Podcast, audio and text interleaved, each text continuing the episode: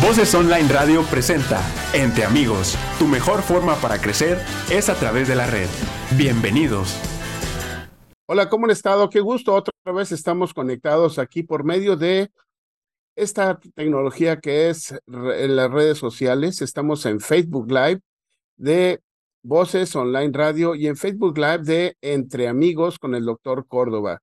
Te recuerdo que este programa se graba para subirlo en YouTube y que lo puedas también escuchar en Spotify. La dirección de este programa a cargo del ingeniero Benjamín Rivera y en el audio control Alex Rivera. Si llega a gustarte este programa, puedes darle un like para que nos sigas y estés en contacto con nosotros. Hoy tengo el gusto y el honor de tener conmigo al doctor Jorge Yamamoto Cuevas. Él es médico egresado de la Universidad Autónoma de México, ¿sí? Este, él es, él hizo su, su práctica privada, él es endocrinólogo, endocrinólogo con práctica privada en el Hospital San Angelín en la Universidad Ciudad de México. Además, es miembro del Comité Científico de la Federación Mexicana de Diabetes. Ha tenido muchos, muchos, este, estudios eh, que han publicado. Es egresado como médico cirujano por la UNAM, como especialista en endocrinología por el Hospital General de México y coautor y autor de artículos y capítulos en libros sobre el metabolismo. Hoy vamos a hablar un tema muy importante que está en todo el mundo. Somos el segundo nivel, el segundo lugar a nivel mundial en obesidad y Hoy el tema es diagnóstico y tratamiento de la obesidad como una condición inflamatoria. Jorge, muchísimas gracias por acceder, aceptar esta, esta invitación y poder platicar de esto que es un tema muy relevante y que mucha gente no sabe que esto es una inflamación, inflamación crónica constante. Así es, muchísimas gracias por la invitación. Es un verdadero honor poder estar con, con ustedes y platicando de este tema que, que efectivamente hablar de la obesidad como inflamación parece algo nuevo, pero realmente no, no lo es. Es la inflamación. Esa es, yo creo que la más importante de las preguntas. Eh, todos los seres humanos hemos tenido alguna vez una infección, hemos tenido alguna herida y esa herida se nos ha puesto roja y dependiendo de la profundidad se ha puesto con riesgo de infecciones. Bueno, básicamente el proceso inflamatorio es la capacidad de respuesta que tiene nuestro cuerpo para poder responder o poder atacar a estos procesos que agreden nuestro organismo. Es decir, si yo me corto, evidentemente, pues bueno, van a entrar, van a ir entrando las bacterias, eh, todo el medio ambiente va a comenzar a atacarnos y nuestro cuerpo tiene que defenderse. ¿Para qué? Pues para que estas bacterias se mueran, no entren. Y entonces este sistema inmune ocasiona un proceso inflamatorio, es decir, básicamente se inflama para poder combatir a los virus, bacterias, hongos o cualquier elemento extraño del cuerpo, de la parte de afuera que quiere entrar hacia el cuerpo. Entonces, esto es lo que viene siendo la inflamación. El tejido adiposo debe de llevar cierta, cierta ventaja o cierto papel dentro de, de este proceso inflamatorio, pues es el que lleva mucho vaso sanguíneo y por medio de estos vasos sanguíneos deben de llegar todos esos procesos de reparación que tú estás mencionando. Pero, ¿por qué la obesidad es la inflamación? Fíjate que, que eso, eh, básicamente en el año 2000, yo terminé mi residencia, mi especialidad en el año 2000 en el Hospital General, y comenzábamos a hablar en ese momento que la obesidad era un proceso en el cual había inflamación, o sea, los pacientes dicen, este, no estoy obeso, estoy inflamado, tienen gran razón en eso, ¿por qué? Porque comenzamos a ver que el tejido adiposo, había dos tipos que comenzamos a estudiar, el tejido adiposo subcutáneo, es decir, la lonjita, el que, la que te pellizcas, y estaba el tejido adiposo visceral, es decir, el que rodea las vísceras. Y comenzamos a darnos cuenta que ese tejido, el que te hace panzón, no, el que la lonja, sino que te hace panzón, es el que se comenzaba a inflamar, comenzaba a liberar estos procesos, estos marcadores, estas células de inflamación, de manera crónica pero leve. Es decir, nos comenzamos a dar cuenta que la obesidad era un estado de inflamación leve pero continuo. Lo encontrábamos todo el tiempo. Y eso comenzó a ser un boom muy interesante. Y ahora con el COVID, bueno, fue, fue el parteaguas porque fue la demostración de que el paciente que tiene obesidad tiene inflamación y cuando se inflama más o llega un factor externo que lo inflama más o lo agrede más, como fue COVID, pues obviamente la respuesta inflamatoria es todavía más abundante. No es lo mismo que tú estés, no, no tengas inflamación, tengas una herida y se inflame la herida, a que tú ya vivas con una inflamación crónica, tengas un sistema de defensa que ya está alerta todo el tiempo y de repente entra un virus, bacteria o hongo, pues obviamente tienes un sistema que ya nada más ve que, te, que ataca. Entonces ahí es como comenzó a hacerse mucho más grave, por ejemplo, el tema de COVID en los pacientes con obesidad. Dijiste algo muy cierto, México ocupa el segundo lugar en obesidad y el primer lugar en obesidad infantil. Entonces estamos hablando de un proceso inflamatorio leve, crónico, y que obviamente es muy importante que consideremos a los pacientes de esta manera. Y no es lo mismo considerar al paciente que tiene mucha lonja al paciente que tiene mucha panza, porque el tipo de inflamación es diferente. O sea, estas inflamaciones son distintas. El que tiene grasa visceral dentro de su cuerpo al que tiene grasa en la pared abdominal. En la grasa subcutánea.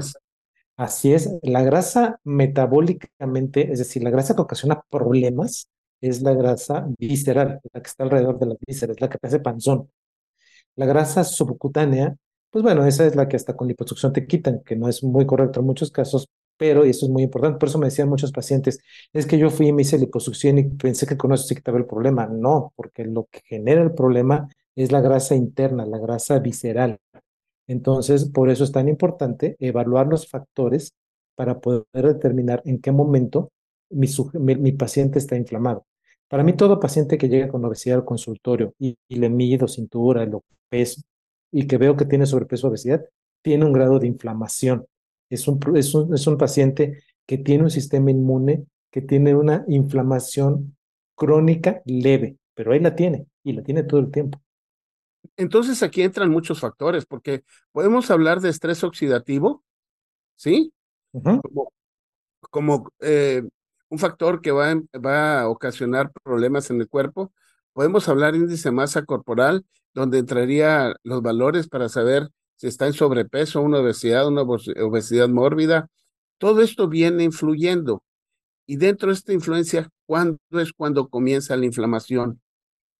Pues mira, básicamente lo que sabemos o lo que se ha demostrado es que la inflamación comienza cuando se detecta por primera vez el tema de resistencia a la insulina. ¿Qué es esto? El cuerpo tiene ciertos valores de glucosa y para controlar esos valores de glucosa tiene ciertos valores de insulina. Tiene que haber un equilibrio entre glucosa e insulina. Cuando necesito más insulina para mantener los mismos valores de glucosa, quiere decir que hay algún problema en alguna parte. Es decir, mi cuerpo no está ocupando de manera correcta la insulina y por lo tanto está produciendo más insulina. Este exceso de insulina tiene como consecuencia que genera más obesidad, pero además genera inflamación. ¿Qué inflama? Inflama levemente todos los vasos sanguíneos, las paredes de los vasos sanguíneos. Estas se llaman endotelio. Entonces, va inflamando el endotelio y es una, es una inflamación crónica. Esto lo encontramos desde el niño con obesidad que vemos corriendo en la calle o con sobrepeso que vemos ya no corriendo, lo vemos caminando en la calle con el celular. Ese niño, por ejemplo, y que ya comenzó a desarrollar obesidad, es un niño que está comenzando a tener resistencia a la insulina. Yo, mi paciente más pequeño con resistencia a la insulina tiene nueve años. Yo me acuerdo cuando estaba yo en general, una vez salí en una estación de radio, porque pues dábamos pacientes, y eh, solamente salí diciendo, estamos buscando niños entre los 7 y los 12 años que los padres consideren obesos y que tengan una mancha en el cuello que parezca como de mugre. Pensábamos que iban a llegar 20, 30 niños. En el transcurso de una semana llegaron 587 niños, de los cuales detectamos resistencia a la insulina en el 80% y diabetes en el 10%. Entonces, eh, ahí es cuando comienza. Estoy hablando del año 2000, estamos en el 2023 y ocupamos el primer lugar de obesidad infantil en el mundo. Entonces, imagínate el problema tan serio que tenemos y que nos viene por esos niños que tienen resistencia a la insulina y que no se detectan a tiempo. O sea que esto es un, un problema importante en cuanto a la edad, porque ya desde pequeños, desde la infancia, empiezan a tener todos estos cambios metabólicos importantes que van a afectar su vida. Si estamos hablando de esta época, estamos viendo que se habla de epigenética, donde la herencia o, los factores que le heredan la madre a un, a, un, a un ser que viene dentro de ella, le puede estar dando información sobre obesidad, sobre cardiopatías, etcétera, ¿no? Todo esto es, es importante verlo aquí. ¿Esos serían factores de riesgo o existen algunos otros factores de riesgo? Fíjate que, actualmente los médicos especialistas, cuando vemos un paciente por primera vez y lo vemos por sobrepeso o obesidad, nos vamos a los antecedentes del embarazo de su madre. Es decir, actualmente sabemos que durante el embarazo, si la mujer tenía obesidad, desarrollo de diabetes gestacional, si fue un parto prematuro, si nació de bajo peso, todos esos son factores de riesgo para que eh, el, niño desarrolle obesidades de resistencia a la insulina a edades tempranas. Por ejemplo, sabemos que si nacen de bajo peso y se les nutre o se les da demasiada nutrición y crecen demasiado al, al primer año de vida, tienen elevado riesgo de desarrollo de enfermedades, de enfermedades crónicas a, a edades muy tempranas, diabetes, hipertensión, dislipidemia, obesidad. ¿Por qué? Porque bien comentaste, esto es epigenética, entonces nacen con el, con el, con el gen, válgame la redundancia, y en cuanto se enfrentan al medio ambiente propicio, comienzan a desarrollar esas enfermedades crónicas. Entonces ahora vemos niños de 10 años con diabetes. ¿Cuáles serían estos factores de riesgo? Obviamente la obesidad o sobrepeso es el primero.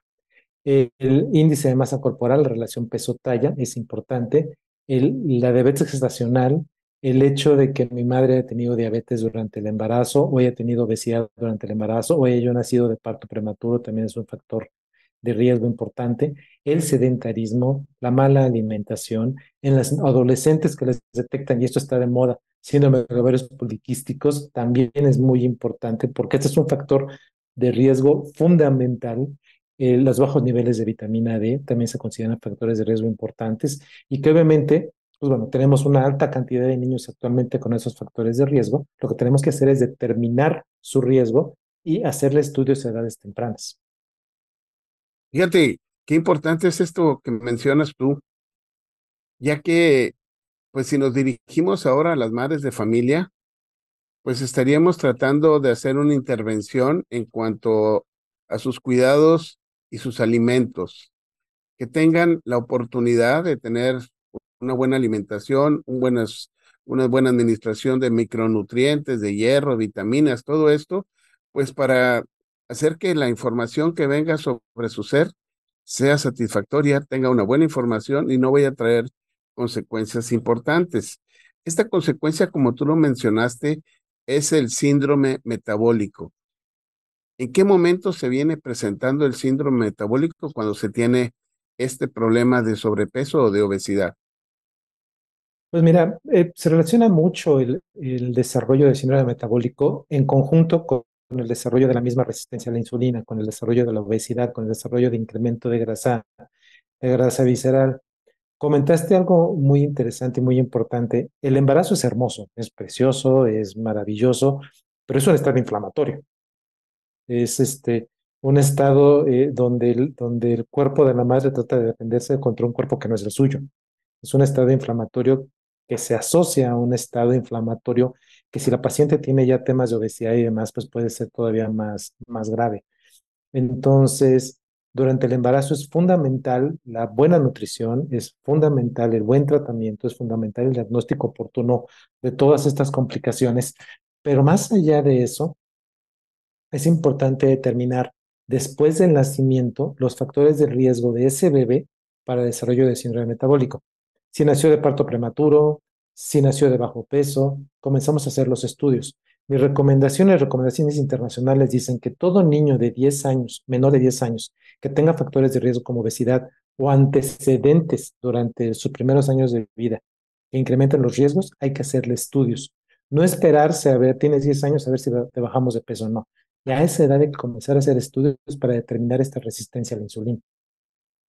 Fíjate, entonces es importante ver todos estos factores de riesgo que puede tener una persona para ir previniendo la aparición de todos estos problemas que se pueden dar por el sobrepeso o la obesidad.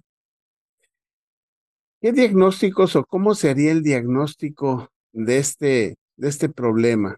¿Solamente con el, el sobrepeso o hay algunos estudios clínicos? ¿Hay alguna otra forma de, de poder hacer el diagnóstico para que la gente lo sepa y se acerque a, a, revisión. Las determinaciones o las recomendaciones internacionales lo que nos dicen actualmente es que todo niño abajo de 10 años eh, que tenga sobrepeso o obesidad, hay que hacerle estudios. Una química sanguínea que tenga glucosa, tenga el perfil de lípidos, determinemos ya su función renal, eso lo hace el mismo laboratorio, y idealmente si se puede un perfil tiroideo y determinaciones de valores de vitamina D. Es lo que nos dicen las, guías internacionales. Pero realmente, y la realidad es que todos deberíamos hacernos estudios porque el simple hecho de ser latinos es un factor de riesgo. Entonces somos latinos, somos panzones y tenemos riesgos o antecedentes familiares, hay que hacernos estudios.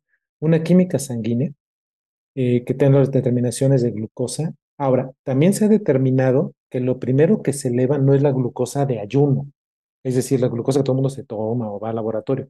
Lo primero que se eleva es la glucosa después de los alimentos, dos horas después de los alimentos. Esa se eleva 10 años antes de que siquiera se eleve la glucosa de ayuno.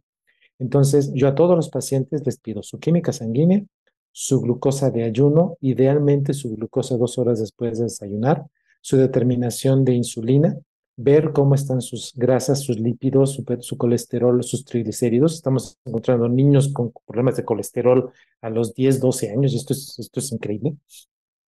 Y este, una determinación, si se puede, de perfil tiroideo, para también determinar, porque muchos pacientes dicen, es que tengo beso porque estoy enfermo de la tiroides. Bueno, más que para demostrar que sí, es para demostrar que no, y que no es la enfermedad de la tiroides la causa de todo y la determinación de glucosa e insulina que me permite conocer este balance y saber si hay resistencia a la insulina. Esto es muy importante.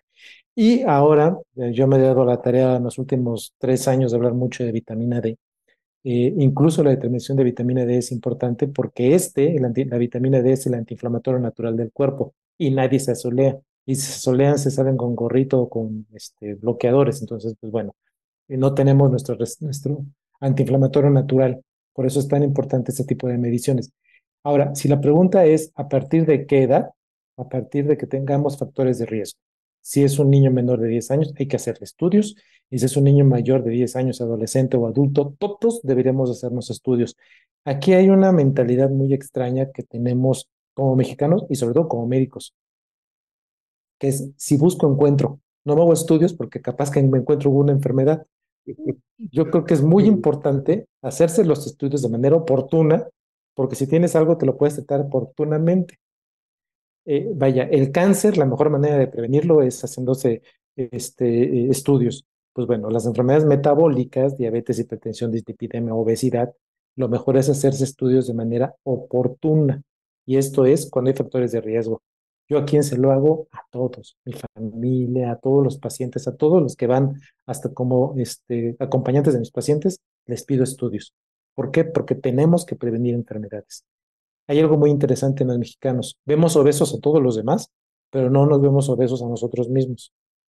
Yo pesé alguna vez, fui alguna vez fui muy obeso, pesé 125 kilos, fui extremadamente obeso, y yo no me veía obeso a mí mismo, pero veía pacientes con obesidad y les decía, ¿Cómo es posible que seas tú obeso? eso es algo que vemos frecuentemente y es algo que tenemos que evitar, hacernos estudios todos.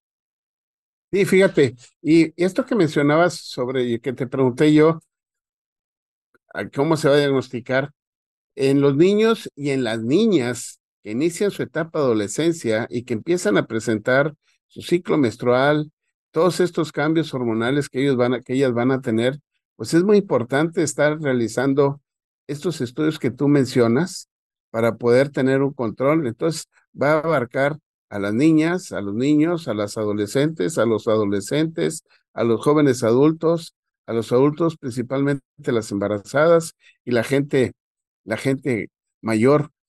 Ya que se tiene, que se hizo los estudios, que se vio el factor de riesgo, ¿cuál sería el manejo? ¿Hay alimentos, hay medicamentos, hay guías? Este, ¿Qué se puede hacer? Yo creo que esa es la pregunta más importante de todas. ¿Por qué? Porque ya lo diagnosticamos, o sea, ya vimos que tenemos factores de riesgo. Quizá el aspecto más interesante aquí es que el primer tratamiento es el más difícil, es decir, tener que modificar mi estilo de vida. Tengo que comer bien y tengo que hacer ejercicio. Aquí hay una mentalidad muy interesante porque, a ver, tener diabetes no es comer como enfermo ni hacer ejercicio como enfermo.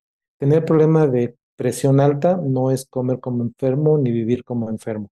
De hecho, todos deberíamos de comer y hacer ejercicio como si tuviéramos diabetes, hipertensión o problemas de colesterol. No debo de esperarme a tenerlo para modificar mi estilo de vida. Es decir, eh, eh, hay, eh, a nosotros, a mí se me dejar la diabetes o las enfermedades crónicas en base al terrorismo. Es decir, le decía a los pacientes que tenían que hacer eh, dietas estrictas, que tenían que dejar de comer pizzas, tacos, tortas, y tenían que ponerse a hacer media hora de ejercicio al día o una hora de ejercicio diario. Y si no, las cosas no resultaban, yo decía, es que tú tienes la culpa. No, yo creo que eso ha cambiado mucho. Yo creo que ahora hay que aprender a comer. No hay alimentos prohibidos. Lo prohibido es acabárselo. Yo tengo pacientes que su alimentación dependen de la, de la tienda de la esquina o dependen de, la, de elementos rápidos que están en la esquina y de modo que dejen de comer. Entonces, ¿qué tenemos que hacer? Aprender a comer. No está prohibido comer tortas, hamburguesas, tacos ni pizza. Lo que está prohibido es comerse dos tortas, 15 tacos, tres rebanadas de pizza. O sea, puedes comer de todo. Mis pacientes cuando van al consultorio y les digo, eh, tienes diabetes, lo primero que me dicen, doctor, ¿qué tengo que dejar de comer? Y yo, pues nada, tienes que dejar de acabarte las cosas, pero no tienes prohibido nada. Nada más hay que comer bien. Doctor, ¿cuánto tiempo tengo que hacer ejercicio? Porque yo todos los días salgo a caminar. Mi pregunta es, bueno, ¿sales a caminar o sales a hacer ejercicio? No es que yo voy al mercado. Bueno, ir al mercado no es hacer ejercicio, eso es actividad física. Entonces, tenemos que comenzar a, cambiar nuestra mentalidad y verlo de esa manera. Tengo que eh, comenzar a comer de todo en las cantidades adecuadas y tengo que comenzar a hacer actividad física como ejercicio, no nada más como actividad. Y me dice, fíjate que en la pandemia pasó algo muy interesante. Antes de la pandemia tenía pacientes que decían, doctores, que yo subo de peso porque no como en casa. Y llegan después de la pandemia más obesos y les digo, ¿por qué subiste de peso? Ah, es que ahora como en casa todos los días. Bueno, entonces el pretexto no era comer o no comer en casa, el pretexto era comer mucho. Entonces hay que aprender a comer bien. Y me dicen, doctor, ¿puedo tomar refrescos? Pues si vas a una fiesta y no hay otra cosa más que refrescos, puedes tomártelo, pero no tres o cuatro. Vete tomando uno y ve viendo qué es lo que puedes tomar. Es eh, aprender a comer de todo en cantidades adecuadas. Ahora, medicamentos. Medicamentos hay un montón. El secreto es que el que te lo tiene que dar es el médico. Hay medicamentos que se pusieron muy de moda para bajar de peso que no sirven para bajar de peso. Eh, por ejemplo, eh, el más común de todos es metformina, que es una maravilla de medicamento. No hay que creer en todos los mitos que han salido actualmente en redes sociales. La metformina es y seguirá siendo el mejor de los medicamentos, pero se le tiene que restar a un médico y tiene que tener una razón. Y tiene que ser, porque la metformina es antiinflamatoria y funciona en la resistencia a la insulina. Pero tiene que haber inflamación y tiene que haber resistencia a la insulina. Si no, no sirve. Entonces, es muy importante que la prescribe médico no la suegra, no la cuñada, no la hermana, no la vecina. ¿De acuerdo? Es que hay que ir con el médico, que el médico te revise y que el médico te diga cuál es el tratamiento más adecuado. Fíjate, es importante esto que mencionas tú de que no te receten los vecinos, los familiares, porque puede caer en el error y pueden ocasionar eh, pues daño importante en una persona al no saber que está administrando un medicamento que posiblemente no le vaya a solucionar el problema. Aquí, como tú mencionas, la educación, la alimentación es básica. Hay que volver a, a la alimentación de hace muchos años atrás. Ahora tenemos la facilidad de llegar a una esquina donde hay una tienda de conveniencia y tenemos un sinfín de productos. Estos, todos, todos estos productos, eh, pues traen alto valor calórico. Hablando de esto, ¿cómo haríamos nosotros el consumo energético para que una persona pueda entender que aquí vamos a tener que, que manejar lo que es el consumo energético. Esa es una muy buena pregunta. Mira, eh, yo a mis pacientes que llegan y me dicen, es que, doctor, yo tomo agua y engordo. Yo les digo, a ver, eh, y dicen, no, es que la comida chatarra, no, es que todo me hace daño. Y les digo, les hago un ejercicio que les pongo, les puse el ejercicio del panquecito. ¿Qué les digo? Tomo un panque, literalmente un panque comprado en tienda, y le digo, a ver, quiero que tomes ese panque y que lo insultes, que le pegues, golpéalo, tíralo al piso, aviéntalo al techo, rómpelo, despedázalo. Y lo hacen, lo despedazan, lo tiran. Yo no vi en ningún momento que el panquecito se defendiera, brincara a tu boca, se metiera, hiciera que los masticaras y lo tragaras. Es decir, no podemos culpar a la comida por tener un problema de peso y por y pensar que, bueno, me comí un panque y me va a inflamar, que efectivamente eso hace. ¿Por qué? Porque para que el panque me hiciera daño, tuve que ir a la tienda, escogerlo, pagarlo, salir de la tienda, abrir el paquete, metérmelo a la boca, masticarlo y tragarlo. ¿Sí? Es decir, el panque no tuvo la culpa, la tuve yo. ¿De acuerdo? Entonces, lo que tenemos que hacer en este contexto de educación es precisamente decir al paciente, a ver, dejemos de ocupar al medio ambiente. El medio ambiente ahí está. El que selecciona qué, cómo y de qué manera comérsela soy yo. Y sé perfectamente bien que el qué no me va a asesinar, soy yo el que lo está haciendo. ¿Sí? Entonces, la mejor manera es, voy a seleccionar todo tipo de alimento que sea benéfico para mí, pero pensando que no hay, no hay alimento que me vaya a hacer daño. Lo que tengo que hacer es comer en cantidades adecuadas. Me dicen, entonces yo no puedo comer panques. Sí puedes, lo que no puedes es comerte un paquete, un paquete de seis panques y decir, es que el panque me engorda. Pues, no es eso, es tu selección de comerte el panque en lugar de comerte una manzana. Yo creo que esa es la parte más importante. Sí, qué bueno que lo mencionas esto porque realmente eh, el paciente cree que nosotros tenemos la solución, el médico le va a solucionar todo y la solución la tiene él. Él es la persona que tiene la solución, como tú mencionas. Ahí está el producto.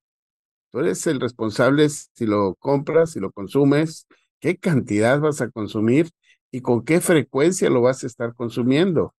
Entonces, todos estos son hábitos y costumbres de una persona que es lo primero que tiene que fijarse para poder dar un paso adelante y decir, ok, hay que hacer un cambio, un cambio de vida, un cambio de actitud, un cambio de, de, forma de, de, estar en mi, en mi sociedad, en mi persona y poder lograr un, una, una mejoría en cuanto a este problema de la obesidad. Los omega. Y lo mismo sucede, lo mismo sucede en, en, en, las, en, en los restaurantes de comida rápida. No es que tengas prohibido ir y comerte algo, si no hay otra cosa y tienes hambre, ve, pero si seleccionas si seleccionas la hamburguesa que tiene tres panes, las papas grandes y en lugar de refresco pides una malteada, pues bueno, tú no culpes al restaurante. El restaurante te va a dar lo que tú pides. Tú seleccionas. Y, ahorita me estabas preguntando de los ácidos omega. Son una maravilla. Pero también hay que seleccionar los que están médicamente fabricados, no los que vas a una tienda y dices, ah, estos son omega, me los tomo. ¿Cómo sabes cómo están hechos? ¿De qué manera están hechos? Vaya, a mí me toca pacientes que llegan y me dicen, no, pues que yo voy a esta tienda donde venden productos enormes, eh, ahí me compro mi frascote con 500 cápsulas. ¿Y cómo te las tomas? No, pues es que ahí dice que me tome tres. ¿Cómo están hechas? ¿Cómo están fabricadas? Están fabricadas al granel. Ahí también hay que con el médico para que te diga cuál necesitas y a qué cantidad necesitas. Sucede igual que con los que van y toman este, condritin sulfato, glucosamina. Bueno, hay que tomar cantidades adecuadas porque ahora viene que hasta aceite de hígado de tiburón. Yo no sé cómo pobrecito tiburón le quitan el aceite para poderte poner en una cápsula. Yo creo que aquí el secreto es ir con el médico para que el médico te diga cuál, cuál es la marca, cuál está médicamente probada para que a ti te funcione. Vaya, yo tengo pacientes que toda la familia tiene obesidad papá, mamá, hijos y hermanos, y todos toman medicamentos diferentes. En la misma familia todos toman algo diferente porque todos tienen un problema diferente. Entonces me dicen, ¿no podemos tener el mismo todos? Pues no, porque tienen obesidad, pero las consecuencias de la obesidad y, las características inflamatorias de cada uno es diferente. Entonces no les voy a dar el mismo tratamiento, les voy a dar de que cada uno necesita. Fíjate, entonces esta, este proceso de inflamación crónica, crónica leve, pero que está continuo, continuo y está dañando nuestro cuerpo, pues es importante tomarlo en cuenta. Por último, el índice de OMA. ¿Qué te dice el índice de OMA? Porque ahí de repente gente llega y dice, doctor, me hice un OMA y estoy así. Hay, hay dos estudios que determinan el tema de la resistencia a la insulina. El índice de HOMA es precisamente el que te habla de esta relación entre glucosa e insulina, las que les comentaba al principio, donde valores de insulina determinan tus valores de glucosa. Es decir, lo normal es que exista un HOMA, es esta relación, un cálculo matemático que se hace hasta en las calculadoras médicas, viene, se meten los valores de insulina y se meten los valores de glucosa. Y tiene que haber una relación entre insulina y glucosa que se encuentra por abajo de 2.5. Ese es el resultado que te da un HOMA. Cuando el valor de HOMA está arriba de 2.5, te dice que los valores de insulina que se requieren para que tu nivel de glucosa esté normal son mayores de lo necesario. Entonces está diciendo que ya comienza a haber esa resistencia a la insulina. Sin embargo, el índice de HOMA te habla de resistencia a la insulina fundamentalmente a nivel del tejido muscular. ¿Por qué? Porque es el órgano que más resiente esta resistencia a la insulina. Hay otro estudio que se llama Cuantose, que ese estudio te habla de resistencia a la insulina, pero a nivel del tejido adiposo, a nivel de la grasa. Y entonces la combinación de ambos te ayuda mucho para saber si existe esta resistencia, porque hay sujetos que tienen y hacen mucho ejercicio entonces no tienen resistencia a la insulina en el músculo, pero les hacemos un cuantose y el cuantose sale elevado y tienen resistencia a la insulina en tejido adiposo y por eso están haciendo diabetes. Entonces a veces es importante hacer los dos porque decimos, ¿por qué se le está elevando la glucosa si no tiene resistencia a la insulina? En músculo, pero en grasa sí. Entonces son dos valores que, que los médicos pues, actualmente utilizamos mucho. Cuando tenemos dudas de uno, bueno, ocupamos el otro. ¿Para qué? Para poder evaluar ese tema de resistencia a la insulina. ¿A qué edad hacerlo? Pues yo lo hice a mi hijo de 8 años, a mi hijo de 10 años, y se lo hago cuanto paciente se puede porque determino resistencia a la insulina. Y si hay obesidad, más. Fíjate qué bien. O sea, para que la gente tenga el conocimiento de todos estos datos que tú nos estás dando, que eh, son importantes para la diferenciación, no es simplemente yo voy a hacer alguna dieta, alguna cosa para mejorar mi estado metabólico, mi obesidad, sí, y, saber que no está haciendo nada, que no está teniendo ningún beneficio, porque ese proceso inflamatorio crónico debe ser manejado por un médico en conjunto con este, pues todas las condiciones de cambios de vida que debe tener este paciente. ¿Sí? Hay algo muy importante. Eh, quien tiene que poner la dieta, digo, somos médicos y podemos poner planes nutricionales, pero quien tiene que poner la dieta idealmente es un nutriólogo. Eh, no es, me voy a meter a internet y voy a buscar una, porque me pasa mucho, es que me metí y vi lo que era una dieta cetogénica y la hice. ¿Cómo que la hiciste? Sí, es que dejé de comer esto, esto, esto que decía en internet. Así no funciona. Y el ayuno intermitente, ahí decía lo que tenía que hacer y dejó de comer 10 horas al día. Tampoco funciona así. Eh, hay que seleccionar qué tipo de plan nutricional es para cada persona. Un buen plan nutricional con una buena nutrióloga se tarda una, dos horas. Hay que ser como con los sacerdotes, tienes que decirle todos tus pecados para que sepa cómo te acomoda la comida. Y eso es importante. Los médicos sabemos hacerlo, pero no tenemos el tiempo para poder poner planes nutricionales. Entonces, un médico como tal que trata obesidad tiene su equipo de nutrición que se encarga de ayudar. Eso es, eso es muy importante. No hagamos dietas de, de internet. Sigan planes nutricionales establecidos por médico y nutrición. Muy bien. Y por último, ¿qué mensaje les llevas, les dejas a toda la gente para que se lo lleven a la casa? Yo creo que el punto clave aquí es, estén en su casa, véanse en el espejo, analicen si tienen factores de riesgo, vean si tienen temas de sobrepeso, obesidad, analicen sus antecedentes. Van a ver que nueve de cada diez personas que nos están escuchando tienen factores de riesgo. Háganse los estudios. Ser delgado no los excluye. Háganse los estudios. Háganse su química sanguínea, háganse su, su, su biometría hemática, su hemoglobina glucosilada, su insulina no vean ustedes los resultados y digan, hay muchas cosas en rojos o muchas cosas en verde. Vayan con el médico, que el médico se los explique, que el médico los analice junto con ustedes. La mejor solución la van a tener en conjunto, pero la responsabilidad del médico es un 20%.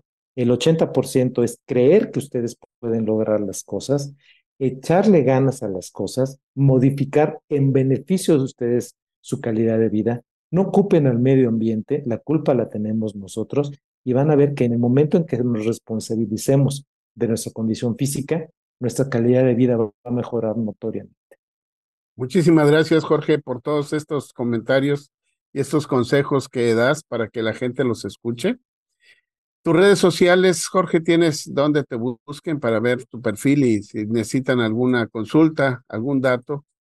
Me pueden buscar en Facebook como, como Jorge Yamamoto y pueden, o pueden llamar al consultorio, que estoy en el Hospital San Angelino, Universidad de la Ciudad de México, al 55 56 01 50 68. Pues qué bien.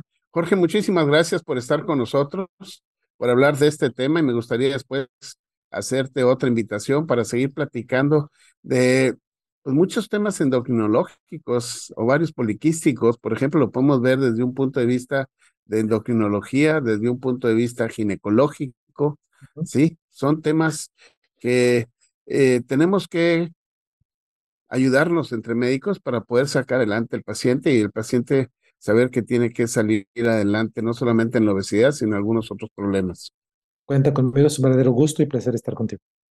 Gracias. Gracias a todos ustedes por estar con nosotros. Les agradezco el que se hayan conectado para estar en este programa y les recuerdo que estamos en YouTube para que nos des un like. Nos vemos hasta la próxima semana. Yo soy Roberto Córdoba. Hasta pronto. Voces Online Radio presentó Entre Amigos. Tu mejor forma para crecer es a través de la red. Escúchanos en la próxima emisión.